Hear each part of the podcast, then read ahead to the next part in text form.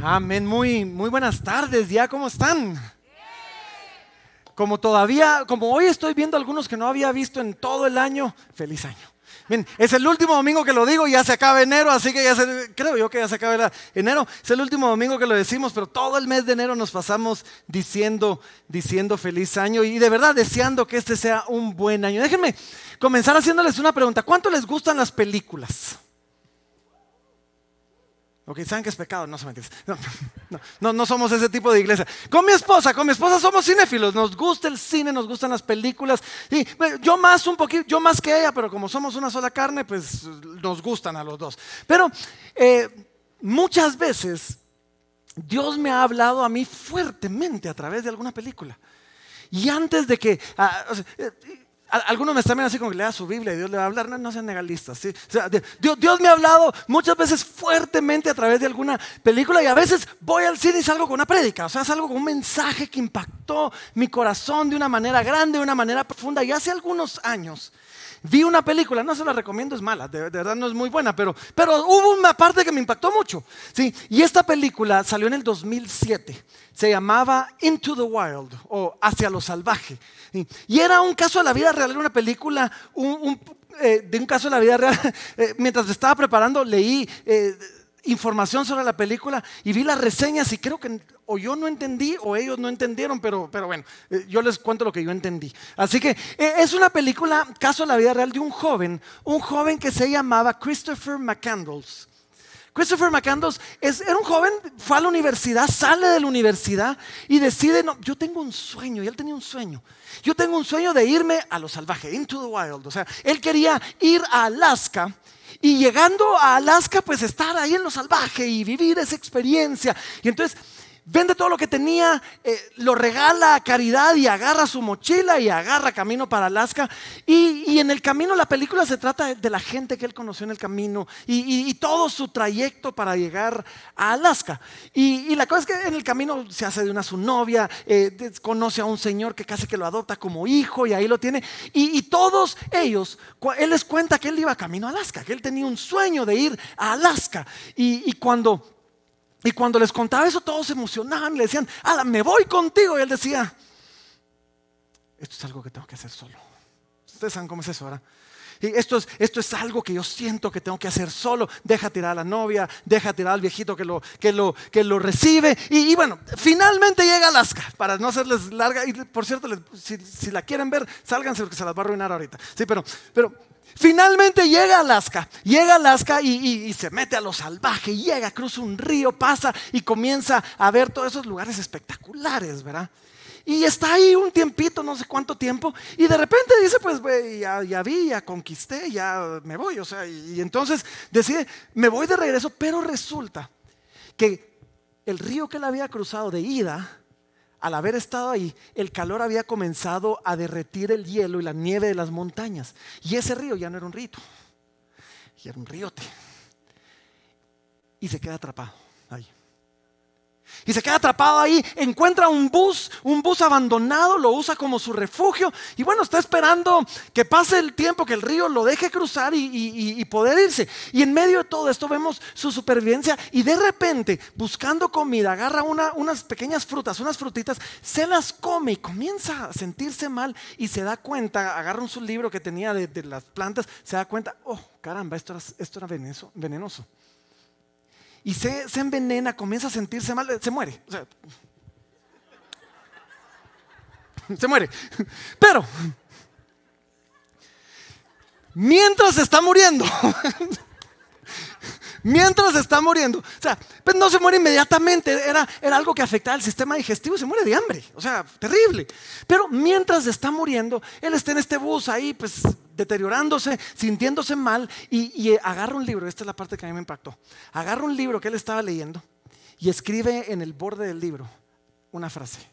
Y esa frase decía, así, esa frase decía, la felicidad es real no me la pusieron aquí. La felicidad.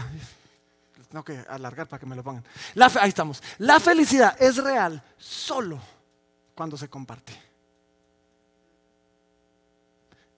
Como que enfrentándose a la muerte se dio cuenta, wow, o sea, me hubiera jalado a la novia, me hubiera jalado a, todos aquellos que me querían acompañar. Primero, tal vez no se hubiera muerto, alguien le hubiera podido ayudar, pero pues, de eso es de lo que quiero compartir el día de hoy, porque fuimos nosotros, tú y yo, creados para vivir en comunidad. No fuimos creados para vivir solos, no fuimos creados para vivir aislados. Yo, yo creo que en parte eso es lo que ha sido tan difícil para muchos de esta pandemia. O sea, sí, la pandemia, la enfermedad es terrible y los que se han enfermado, algunos la han pasado bien, otros la han pasado mal, algunos han muerto, aún dentro de nuestra misma iglesia, ha sido terrible y, y las consecuencias económicas de la pandemia para muchos han sido devastadoras, pero lo que ha sido quizás lo peor para muchos es la soledad, es el aislamiento, porque no fuimos creados para eso. Y justo anoche tuvimos una, despedida y, y vi a una mi prima que por segunda vez le dio COVID, por segunda vez le dio COVID. Y le pregunto, le pregunto a su esposo, le digo, mira, ¿y cómo, cómo va la queca? ¿Cómo va, tu, ¿Cómo va tu esposa? Y me dice, pues mira, físicamente le fue nítido, pero esta vez emocionalmente sí estuvo terrible porque acaba el aislamiento, se tuvo que encerrar en el cuarto, ya no podía salir, no es. y dice, fue, fue horrible. Eso fue la única de la familia que se, que se, que se enfermó, entonces le tocó vivirlo solo. Y otra vez, esto es duro porque no fuimos creados para vivir aislados, fuimos creados para vivir en comunidad, fuimos creados para compartir nuestras vidas, al punto que Dios, Dios cuando crea al hombre y crea a la mujer, Después de que, bueno, antes de crear a la mujer, después de que creó al hombre y habiendo creado un mundo perfecto y el hombre teniendo una relación perfecta con él, Dios caminaba, se paseaba en el jardín con Adán, el, hombre teniendo una relación perfecta con Dios en medio de todo eso. La palabra nos muestra esto en Génesis capítulo 2, nos dice que Dios dijo, no es bueno que el hombre esté solo. Y alguno podría decir, pero Señor, te tengo a ti. Y, Adán tenía a Dios, o sea, Adán caminaba con Dios, Adán se paseaba con Dios. Aún así Dios dice, no es bueno que el hombre esté solo, le voy a hacer una ayuda idónea. Y aunque aquí está hablando del matrimonio, está hablando de, de, Eva y se crea Eva, creo que el principio es válido, el principio permanece. No es bueno que estemos solos. Fuimos creados para vivir en comunidad fuimos creados para compartir nuestras vidas. Y Salomón, Salomón, que, es el hombre más sabio que ha existido, aparte del Señor Jesucristo, siglos después, escribe un libro llamado Eclesiastés, donde, donde tenemos cosas hermosas, de todo tiene su tiempo y cosas así. Y en medio de todo eso, en el capítulo 4, Salomón escribe esto, en el versículo 9 dice así, mejores son dos que uno. Mejores, y esto no está hablando del matrimonio. Esto está hablando de la vida en general. Dice, mejores son dos que uno. Y después comienza a elaborar y dice, porque tiene mejor paga de su trabajo. Porque si alguno cayera, el otro lo levantará, pero hay del solo que no tiene quien le levante. Fuimos creados para vivir en comunidad. Miren, esa es la razón. Hablemos de, de televisión vez. ¿Cuántos vieron Friends? ¿Cuántos todavía lo ven? La probabilidad es que si ustedes prenden su televisión en algún, en algún canal del cable la están pasando.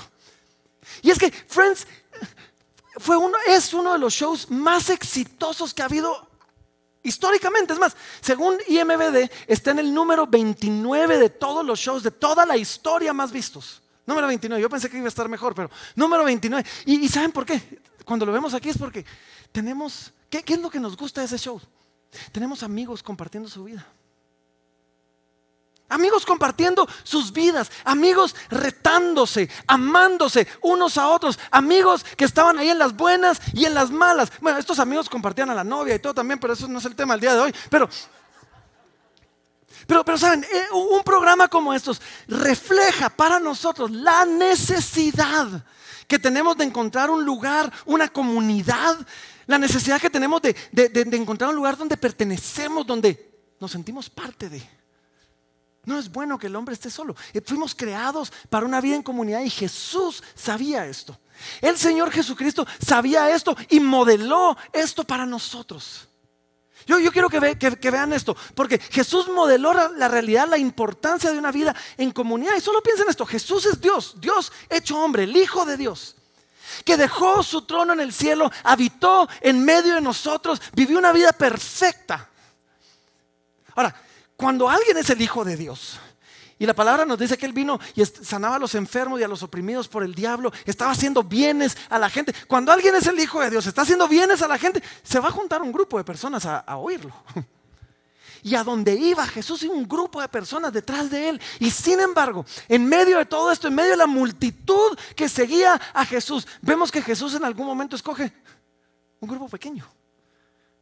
Agarra solamente a 12 de sus discípulos y les dice, ok, amo la multitud, pero con ustedes voy a compartir mi vida.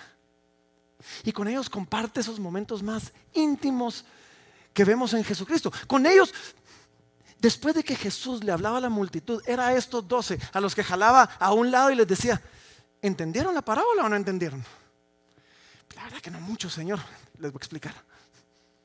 Era con ese grupo, era con ese grupo pequeño que Jesús compartía todo. Ellos se convirtieron en una familia para él.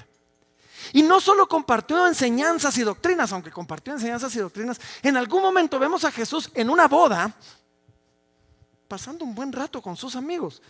Y al estar pasando un buen rato con los novios y con sus amigos, pues hace el primer milagro registrado del ministerio de Jesús. Y no solo con sus doce discípulos, Vemos nosotros una y otra vez que Jesús estando con la multitud se retraía. Se retraía para un grupo más pequeño en una casa y poder ahí compartir, poder ahí compartir con las personas. Y en esas casas, ojo, en esas casas es donde nosotros vemos las cosas más increíbles del ministerio, las enseñanzas más poderosas del ministerio de Jesús. Fue cuando Jesús fue a la casa de Pedro que sanó a la suegra de Pedro. Bueno, aunque esta tal vez es porque después Pedro lo negó por eso, pero es, yo, solo les digo, o sea, Jesús me sana la suegra, no, sé. Aquí está mi suegra, sí, denle un aplauso a mi suegra, siempre, siempre la molesto yo y, le cae duro a la pobre, pero... No, miren, fue, pero fue, fue en una casa donde Jesús de repente dijo, ya no más gente, cierran las puertas. Y, había un grupo, un grupo reducido, pero, había gente que quería entrar, arrancan el techo unos jóvenes, bajan a su amigo. Y entonces encontramos nosotros una verdad increíble. Y es que primero encontramos nosotros que a Jesús le importaba más nuestra alma que nuestro cuerpo. Y cuando ve a este joven le dice, hijo, tus pecados te son perdonados. Pero después encontramos que también le importaba nuestro cuerpo. Y le dijo, pero ahora sí te digo, levántate, toma tu lecho y anda. Fue en casas donde encontramos cosas increíbles. En algún momento Jesús, y lo criticaron por esto, se fue a la casa de un hombre llamado Leví, un recaudador de impuestos. Y estando con Leví es donde nosotros aprendimos que los que están sanos no tienen necesidad de médico, sino los enfermos. Y que Él vino a salvar a pecadores no justos. Fue en una casa donde aprendimos eso. Y después, más adelante, se va a la casa de otro hombre, un hombre llamado Saqueo. Y, él era el jefe de los publicanos, el, jefe de los pecadores, el pecador de pecadores. Y estando ahí, nosotros aprendimos, pues no solo que en el contexto de una casa pequeña, este hombre es, donde este hombre rinde su vida, donde él se arrepiente y le dice, Señor, la mitad de mis bienes le va a los pobres y si en algo he defraudado a alguno, se lo pago cuadruplicado. Aquí estoy. Pero es en ese contexto donde nosotros aprendemos que el Hijo del Hombre vino a buscar y a salvar lo que se había perdido, no lo que estaba encontrado. Jesús fue a la casa de Simón, Jesús fue a la casa de Jairo, ¿sí? Jesús fue a la casa de Marta y María. 12 casas tenemos registradas nosotros que Jesús compartió eh, en su tiempo aquí en la tierra. Y en cada una de, esas, de esas casas vemos nosotros esto. Jesús valoraba las multitudes, pero amaba lo íntimo. Buscaba contextos íntimos para compartir con su gente. Eso es lo que nosotros vemos. Y ahí es donde tenemos algunas de las lecciones más hermosas de Jesús. Y ahí es donde descubrimos las cosas que movían su corazón. Cuando Jesús llega a la casa de Marta y María, le dice a Marta, Marta, Marta, no te afanes, mira, tu hermana, ella tiene la mejor parte. Y nos dice, hey, es mejor estar a los pies del maestro que estar afanado. Y los discípulos del Señor de Jesucristo, los discípulos vieron esto en Jesús, vieron el, ejemplo de Jesús y aprendieron. Y cuando la primera iglesia se funda, después de que pasa Pentecostés y el Espíritu Santo cae, la palabra de Dios nos narra cómo era la vida de la primera iglesia. ¿Cómo, era, ¿Cómo compartían ellos? ¿Cómo era la vida de esos primeros discípulos y las multitudes que se estaban agregando? Y en Hechos, capítulo 2, eh, eh, eh, Lucas, el evangelista, escribe no solo el evangelio de Lucas, sino Hechos. Y en Hechos, capítulo 2 y versículo 42, nos dice esto: dice que ellos perseveraban en la doctrina de los apóstoles, dice. Perseveraban en la doctrina de los apóstoles y en la comunión unos con otros, en el partimiento del pan y en las oraciones. Y sobrevino, dice, temor sobre toda persona. Y muchas maravillas y señales eran hechas por los apóstoles. Y todos los que habían creído estaban juntos. Miren esto, estaban juntos. Y tenían en común todas las cosas y vendían sus propiedades y sus bienes y lo repartían a todos según la necesidad de cada uno. Y miren el 46 dice, y perseverando unánimes. Cada día en el templo, hablamos de eso la semana pasada. El que no había venido la semana pasada, oigan ese mensaje. En el templo y partiendo el pan en las casas, comían juntos con alegría y sencillez de corazón, alabando a Dios y teniendo favor con todo el pueblo. Y el Señor añadía cada día a la iglesia los que habían de ser salvos. Déjame hacer un paréntesis. Los que son miembros de pacto de la iglesia, si no sabes qué es eso, ya les vamos a contar cuando hay, hay, una oportunidad. Pero estamos rediseñando todo lo que entendemos como la membresía alrededor de este texto. Porque vemos aquí que era la vida de la primera iglesia, era lo que ellos hacían. Y una de las cosas que ellos valoraban era pasar tiempo juntos. Solo, solo miren en este contexto. Dice, perseveraban en la comunión unos con otros, en el partimiento del pan. O sea, comían juntos. Estaban juntos, perseveraban unánimes en el templo, iban a la iglesia juntos y en las casas se reunían aparte para, para compartir. Había alegría, había alabanza, y a raíz de todo eso era algo tan, pero tan hermoso que la gente se les unía y decía, wow, hay algo importante, yo quiero parte de eso. Y más adelante Lucas vuelve a escribir acerca de este tema. Y ojo, cuando el Espíritu Santo dice algo dos veces, pongamos atención. Y en el capítulo 5 y versículo 42 nos dice a nosotros eso, dice, y todos los días en el templo y por las casas, en el templo y por las casas, no cesaban de enseñar y de predicar a Jesucristo. Es más, cuando Pedro, si ustedes leen la historia, más adelante en Hechos capítulo 12, cuando Pedro, a Pedro se lo llevan preso y el Señor manda un ángel, el ángel lo libera de la cárcel sobrenaturalmente, sale, ¿a dónde creen que se fue Pedro? A una casa. ¿Y qué, qué estaba pasando en esa casa? Habían hermanos reunidos orando. Es simpática la historia, él toca la puerta, le abren la puerta, ¡ay, vino Pedro! Nadie le abre la puerta y salen corriendo a dar la noticia y lo dejan afuera, pero eso es eso, es, eso es otro tema, pero, pero miren, el, punto que yo quiero hacer es esto. De, aquí, de versos como estos, es que muchas iglesias, incluyéndonos a nosotros, vemos la necesidad, vemos la importancia de desarrollar algo como grupos en casa. Un lugar donde podamos conectarnos, un lugar donde podamos compartir. Y desarrollamos un concepto, no es nuestro, lo, lo copiamos, lo adaptamos, un concepto llamado de filas a círculos de filas a círculos. Y es que las filas es esto, las filas es lo que hacemos los domingos. En las filas venimos a escuchar la predicación de la palabra del Señor, venimos a alabar al Señor junto con nuestros hermanos. Pero los círculos es lo que pasa entre semana. En donde en los círculos llegamos a la casa de alguien para compartir una comida, para discutir un tema, para orar unos por otros y para compartir nuestras vidas. Miren, en las filas yo escucho. En los círculos yo discuto. En las filas todos vemos para adelante. Y si no estás viendo para adelante, te lo estás perdiendo. Ven, todos para adelante. En los círculos vemos para los lados, nos vemos unos a otros. En las filas recibimos, en los círculos compartimos. En las filas, en las filas podemos ser anónimos. Yo sé que hay gente que le gusta y dice, no, es que yo llego a la iglesia, me siento atrás, que nadie me mire, que nadie se meta conmigo y me voy temprano. Pues, en los círculos no podemos hacer eso. Y yo sé que eso suena como historia de terror para muchos, pero es importante para nosotros. O sea, sobre todo para los, para, para, los tímidos. En, los, en las filas aprendo cómo llevar una carga. En los círculos llevo la carga de otros. En las filas escucho sobre mi pecado. En los círculos confieso mi pecado. Al final, como decía Salomón, Ahí es donde nos vamos afilando unos a otros. Y miren, no me malentiendan, no me malentiendan. Amamos las filas. Semana a semana trabajamos para que lo que pasa aquí los domingos sea relevante para todos nosotros, para que sea una buena experiencia donde podamos conectarnos con Dios y podamos conectarnos con otros. Sin embargo, necesitamos un tipo de relación más profunda, porque hay cosas que la iglesia debe hacer. Hay cosas que como iglesia estamos llamados a hacer, que en un domingo son muy difíciles. Solo imaginen esto. Imaginen esto. En 1 Corintios 14, Pablo nos enseña que cuando nos reunamos, todos participen. Cada uno participa, unos con salmos, unos con, una lengua, con una doctrina, con una revelación. Ahora solo imaginen eso el domingo. Si aquí nos paramos el domingo y, vamos a dejar que todos canten, o sea, sería una audición de American Idol, de así algo fracasada, pues, o sea, donde de repente está el hermanito que no canta nada, que quiere eh, honrarnos a todos con un canto.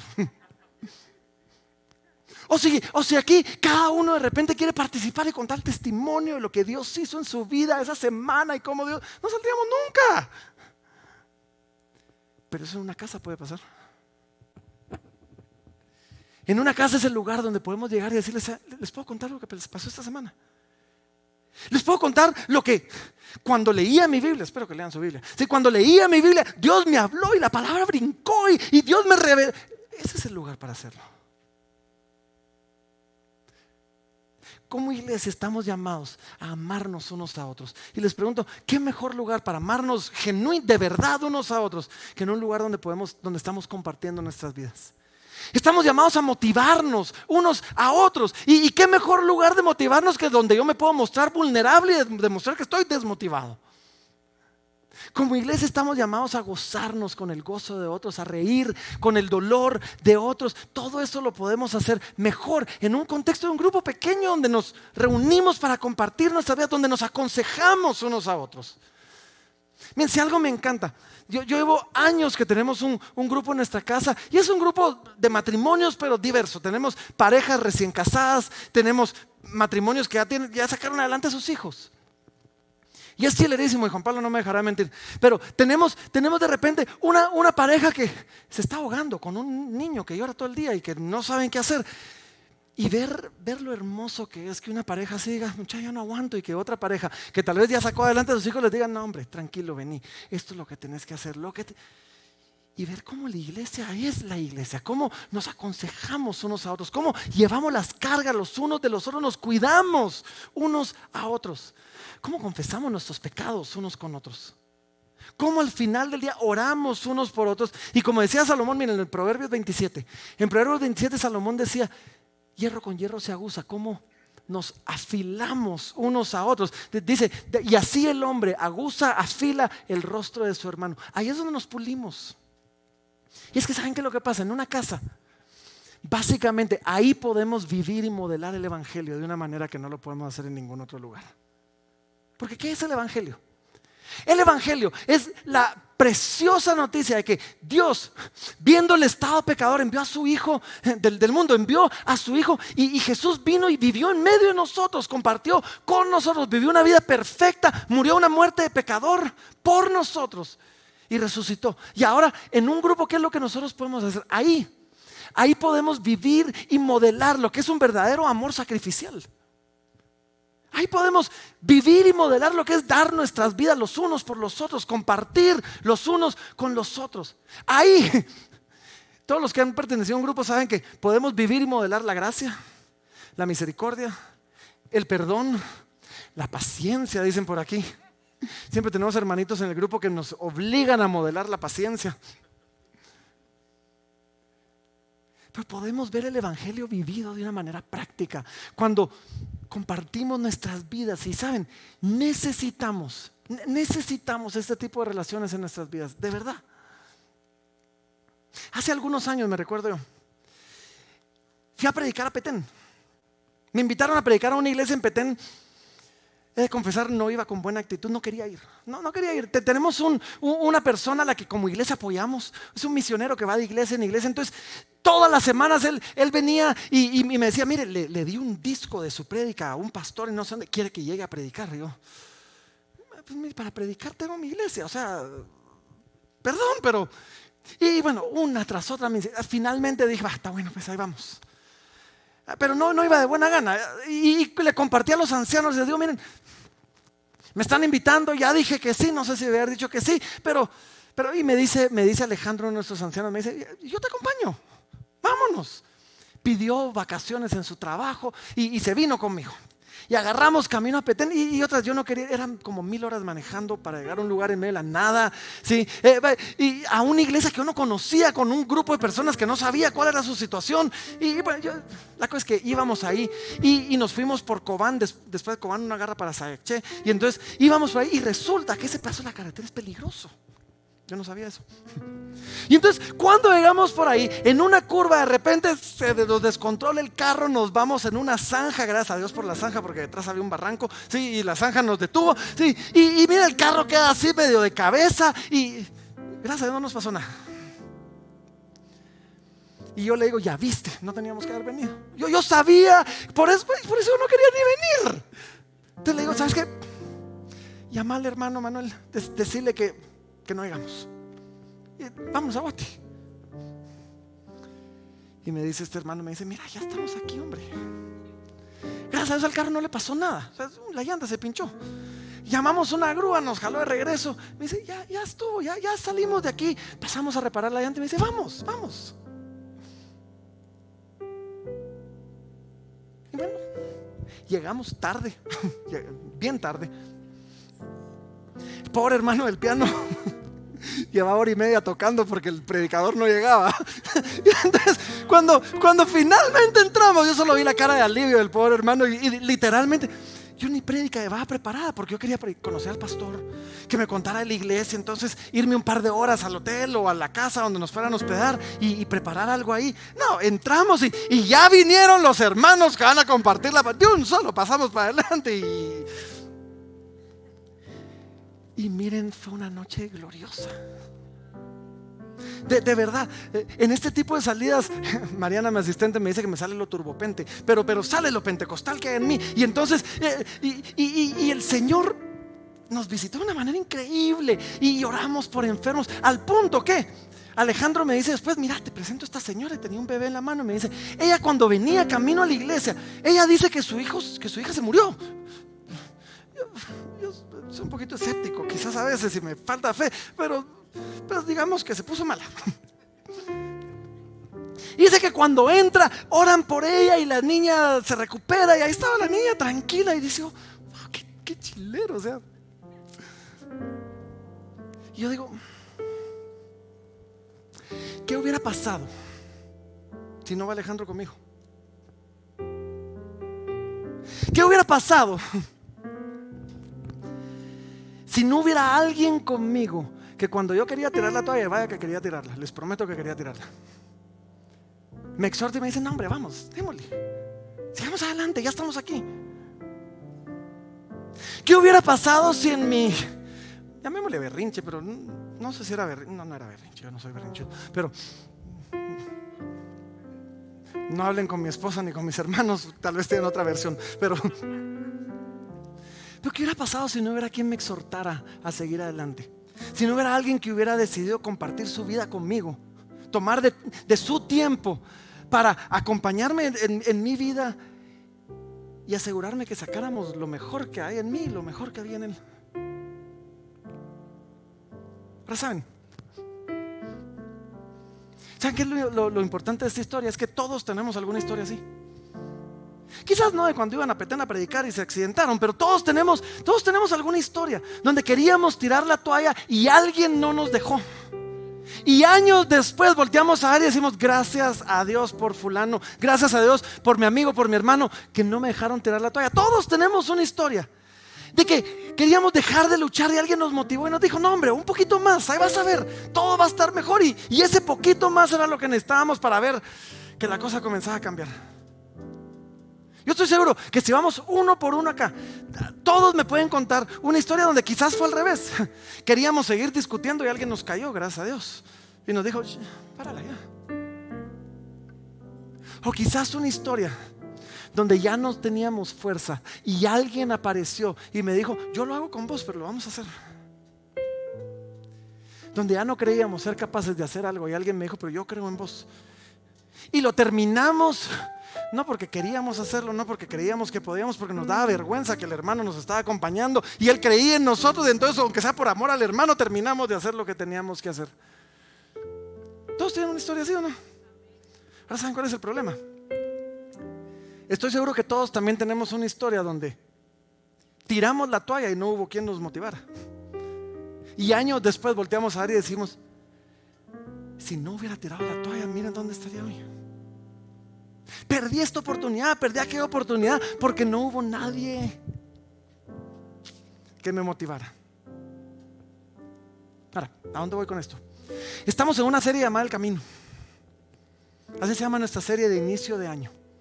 Y es una serie donde estamos Estamos haciendo algo distinto. Generalmente vamos capítulo por capítulo, versículo por versículo a través de un libro de la Biblia, estudiando doctrina y profundidad. Amamos eso, pero esta es una serie donde estamos viendo el ejemplo de Jesús. Más que las enseñanzas de Jesús, estamos viendo el ejemplo, el modelo de Jesús.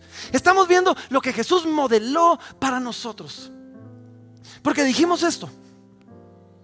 No podemos pretender alcanzar la vida que Jesús ofrece si no estamos dispuestos a adoptar el estilo de vida que Jesús llevó. O sea, Jesús es la vida, sí, pero Él también es el camino. Y esta serie eh, ha sido algo para nosotros de empujarnos a decir, y, y todas estas prédicas se tratan de esto, algo que vemos a Jesús hacer, algo que después vemos a los discípulos replicar, y algo que nosotros creemos que de alguna manera como iglesia debemos nosotros también hacer. Es más, como iglesia, llevamos todo un año repensando lo que hacemos como iglesia. Y dentro de un par de semanas van a ver en todas las paredes de la iglesia un poquito de esto del camino, pero tengo que terminar la serie primero. Y van a ver un poquito de esto porque queremos presentarles un camino, el camino de Jesús, algo que Jesús modeló. Y queremos ayudar a que cualquiera que se acerque, nosotros podamos hacerle esta pregunta y decirle, ¿qué quieres hacer? Y lo hemos resumido en cuatro palabras, cuatro palabras. La primera la vimos la semana pasada, la palabra conoce. Entonces queremos que si alguien me dice, yo quiero conocer, quiero conocer más de Dios, quiero conocer más de, la iglesia. Entonces hemos creado oportunidades. El domingo es un lugar para conocer más del Señor. Con Vicente, con Alan, estamos creando un, grupo, estamos platicando de un grupo donde algunos que tengan dudas de la fe, que, que no sepan qué dice la palabra acerca de un tema o de otro, puedan encontrar respuestas a preguntas que muchas veces no hacemos.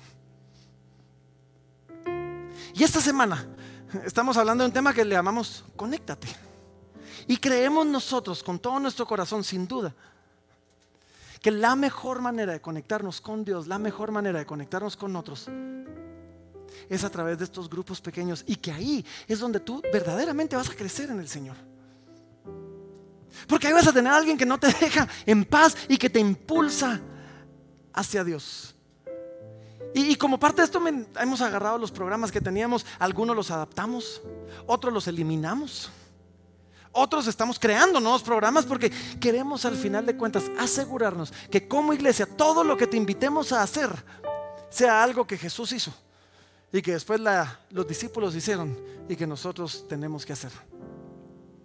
Así que termino con esto. Yo termino temprano porque en la salida, allá afuera, van a encontrar una mesa.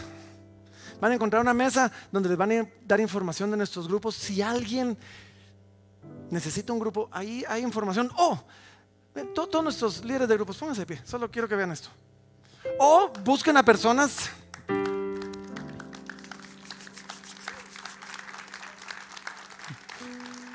Todos nuestros líderes tienen hoy una camisa nueva, así con su logo de la iglesia, con transformados, porque es bien bonita la camisa.